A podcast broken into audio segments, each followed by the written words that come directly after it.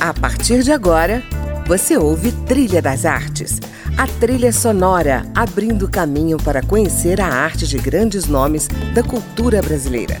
Música, opinião e informação na Trilha das Artes, com André Amaro.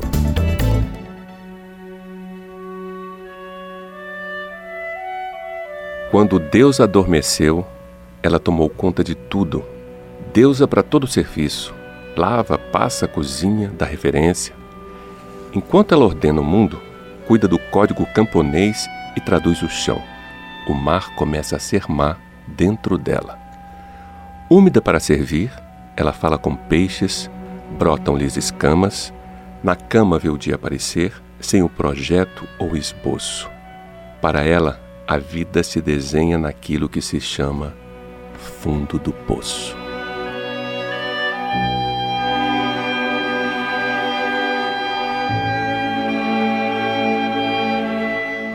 Esse poema, intitulado Deusa, abre o livro Mar Remoto, que a jornalista e poeta Ana Maria Lopes acaba de lançar pelo coletivo editorial Maria Cobogó. Hoje ela está aqui conosco para falar desse novo rebento e também desse projeto editorial que veio para afirmar o espaço feminino nas letras do DF. E esse papo vai ser embalado pelas suas sugestões musicais, começando por uma das mais belas canções da ópera Tosca de Puccini, e Lucevan Leistelli. Por que essa música, Ana? Meu pai era um apaixonado por ópera. Então ele colocava naquelas vitrolas enormes, Telefunken, sei lá como é que era, e óperas. E nós, eu e meu irmão, nós ficamos ouvindo aquilo. E eu passei a gostar. Aliás, eu gosto muito de ópera, eu tenho verdadeira paixão. E a Tosca é, é é uma ópera assim de que eu digo que é ópera de cabeceira, porque realmente gosto da história, gosto daquela coisa do teatro misturado com, com a poesia e com a música. Então, ópera me apaixona.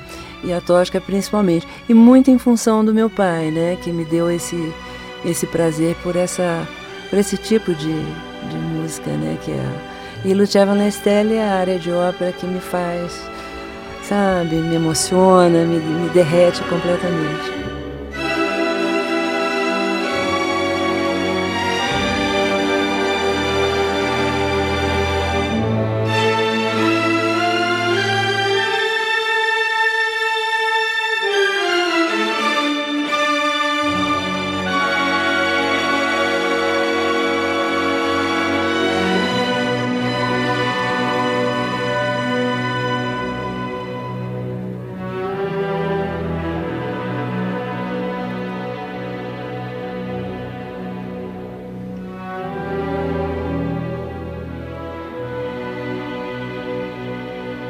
Eu sugiro que a gente emende com Eric Satie, Trois Gymnopédies.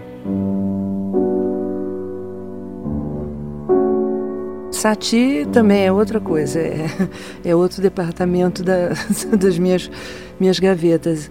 Satie, eu tenho uma obra dele inteira, eu sou apaixonada por ele. Eu fui a Honfleur, sabe, na casa dele, sabe, conhecer onde ele compunha, onde ele, o piano dele, porque realmente eu sou apaixonada. Tanto até aqui, quando eu trabalhava na TV Câmara e fazia meus vídeos, eu usava muitas músicas do Satie para fundo musical das entrevistas. E Trois Gymnopédies foi uma coisa assim, eu acho perfeita.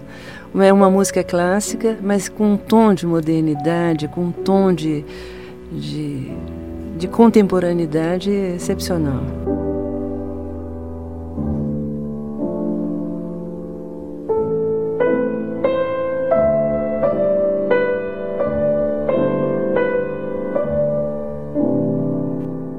Ana, posso ler o seu currículo aqui? Porque é um verdadeiro poema já, né? Quando eu recebi, eu falei, bom, acho que eu vou ter que ler o currículo dela pode, no ar, pode ler. né? Porque é tão bonito. Ouçam só. Ana Maria Lopes nasceu no Rio de Janeiro, mas é a carioca mais candanga dessa terra. Deixou o mar do Rio e veio para Brasília em 1963. Aqui se fez poeira, tijolo e cobogó. Tornou-se parte da fundação da cidade. Por entre as árvores tortas do campus da UNB, formou-se em jornalismo, não sem antes ter feito teatro infantil, teatro universitário, cinema e o básico do curso de arquitetura. paro aqui para te perguntar: por que o curso básico? Você interrompeu o curso? Não quis Interrompi. continuar? Não, não, que, não, não é que eu não, que, não tivesse querido, mas é, eu fiz a, aquela parte do o básico de arquitetura, é desenho, sabe, artes plásticas, enfim, toda aquela coisa que me interessava. E eu achava que a arquitetura podia ser a minha, minha carreira, mas eu sempre quis ser jornalista mesmo. Mas achava que podia ser um outro caminho. Mas aí, quando eu fui fazer desenho geométrico e eu esbarrei com, com a matemática e aí realmente eu e a matemática não, não, não nos damos, é um negócio muito terrível. É, né? E aí eu parei, realmente continuei, mas jornalismo era a minha praia mesmo. Pois é, como jornalista, trabalhou na TV Nacional de Brasília, TV Alvorada, Jornal o Globo, Jornal da Câmara dos Deputados e na TV Câmara. Durante 30 anos fez jornalismo político era seu trabalho, mas a poesia era seu ofício. Vamos falar desse trabalho, jornalismo político. Como é que foi enfrentar a política no Brasil como jornalista? Bom, eu entrei na Câmara há muitos anos atrás e era extremamente viciante, era uma delícia, porque sempre gostei de política. E vivia com aqueles alto-falantes ligados, porque se ouvia o, o bom debate, grandes oradores e uma política limpa né? E mas depois na televisão já a gente já, já sentia aquela coisa mesmo fora do não é do mercado, mesmo sendo jornalismo de, do, dentro do serviço público, era um jornalismo que você tinha que matar um leão por dia também, né? Atenta a todas as coisas. Mas foi muito gratificante, sabe? Uhum. A minha, minha viagem pela TV Câmara foi muito muito produtiva, sabe? A gente criou muitos programas interessantes, como o próprio Memória Política, né? Uhum. Que, que programa de longa data, que a gente correu um país aí entrevistando as pessoas que viveram a história recente do país, então foi muito bom. Né? E a poesia se tornou seu ofício. Desde quando quando a poesia entrou no seu caminho? A poesia, André, a poesia entrou no meu caminho acho que desde que eu comecei a escrever, sabe? Eu, eu, eu copiava trovas, eu adorava. Isso aí eu, eu vou falar para você, mas é um negócio estranho. Eu gostava de J.G. de Araújo Jorge, isso quando eu era menina dos meus 8, 10 anos. Enfim, foi sempre, sempre li poesia, sempre gostava de escrever. E, e aí foi, não, foi indo, foi indo, foi indo. Tirar da gaveta que foi o processo mais difícil. O seu primeiro livro é de 2006, né? Seis. Por que, que foi difícil tirar da gaveta? porque, bom, o primeiro livro, ele é muito confessional. Então você tirar os véus né, é complicado. Então é como fazer uma terapia de repente para o mundo. E, de, e, eu fiquei relutando muito em mostrar meus poemas. Eu nunca considerava eles bons. Eu sempre achava que não era uma coisa que, sabe, as pessoas iam gostar de ler. O que, que eles iam querer saber da minha vida?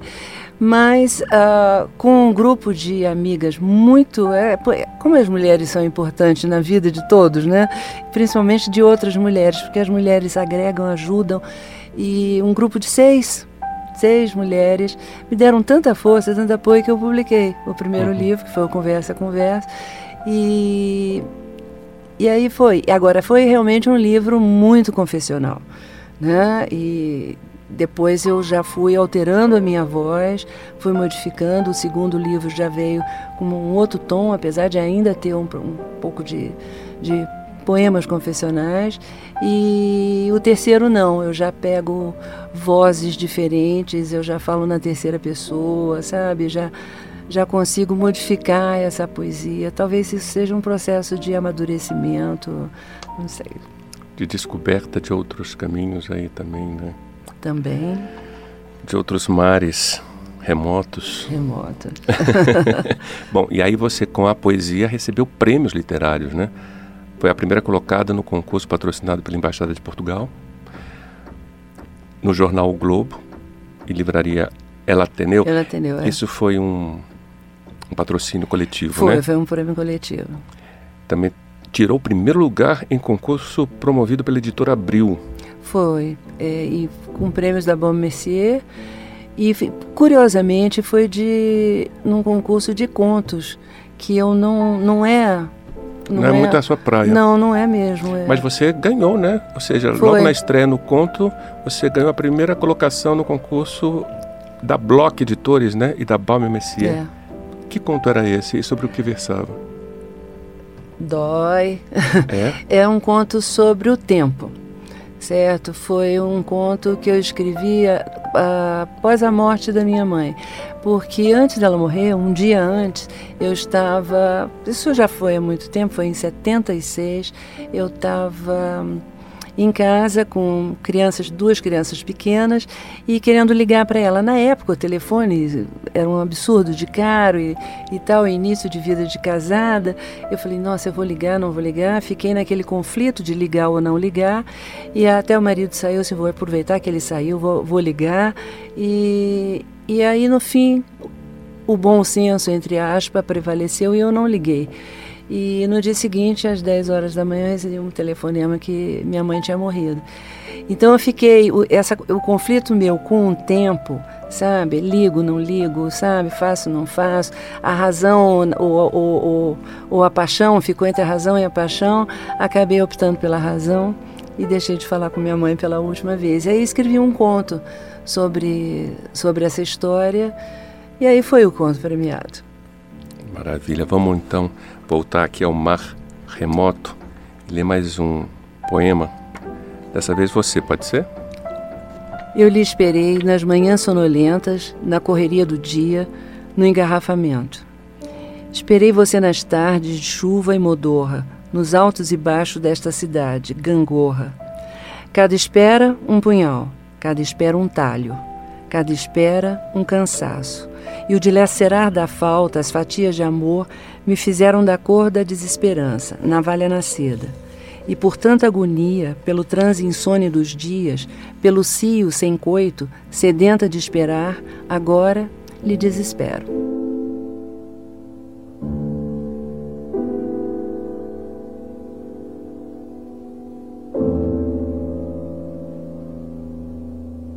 Você está ouvindo Trilha das Artes e hoje eu recebo aqui a poeta e jornalista Ana Maria Lopes, que nos brinda com a sua seleção musical. Ana, para encerrar esse bloco, pode ser Ne me quitte pas, do Jacques Brel? Jacques Brel, acho que foi aos 17 anos que eu ouvi pela primeira vez uma música dele.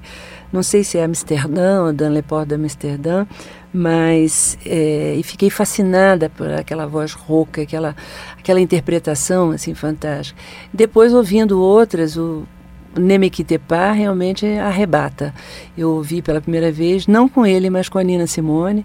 E é por último agora eu ouvi uma interpretação da Maria Gadu que eu também fiquei literalmente encantada. Realmente é uma música que marcou muito essa faixa dos 17, 18 anos. Aí. Bem legal.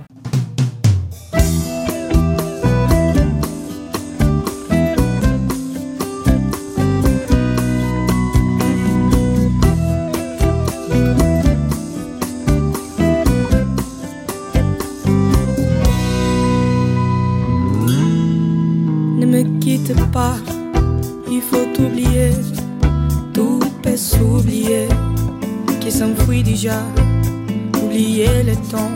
Des malentendus, le temps perdu, à savoir comment oublier ces heures que tout est parfois à coup de pourquoi, du cœur, du bonheur, ne me quitte pas, ne me quitte pas ne me quitte pas. Moi, je t'offrirai des perles de pluie venues du pays, oui. Ne plaît pas, je creuserai la terre jusqu'après ma mort pour couvrir ton corps d'or et de lumière. J'y ferai un domaine où l'amour sera roi, l'amour sera loi et tout sera reine. Ne me quitte pas, ne me quitte pas, ne me quitte pas, ne quitte pas.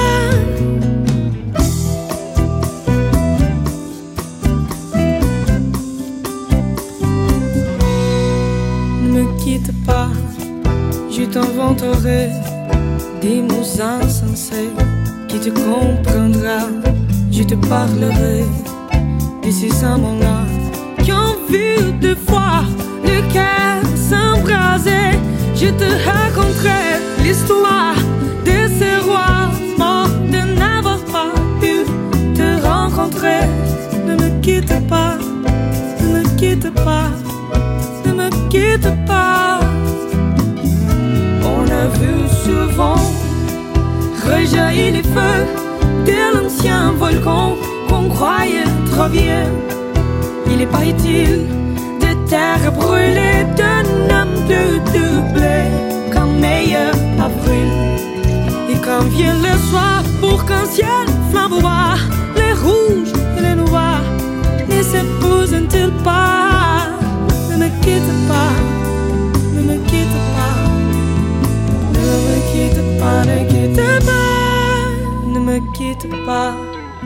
ne vais plus pleurer, je ne vais plus parler, je me cache là à te regarder danser et sourire. Et à t'écouter, chanter et pour rire. Laisse-moi devenir l'ombre de ton ombre, l'ombre de ta main, l'ombre de ton chien. Ne me quitte pas, ne me quitte pas, ne me quitte pas.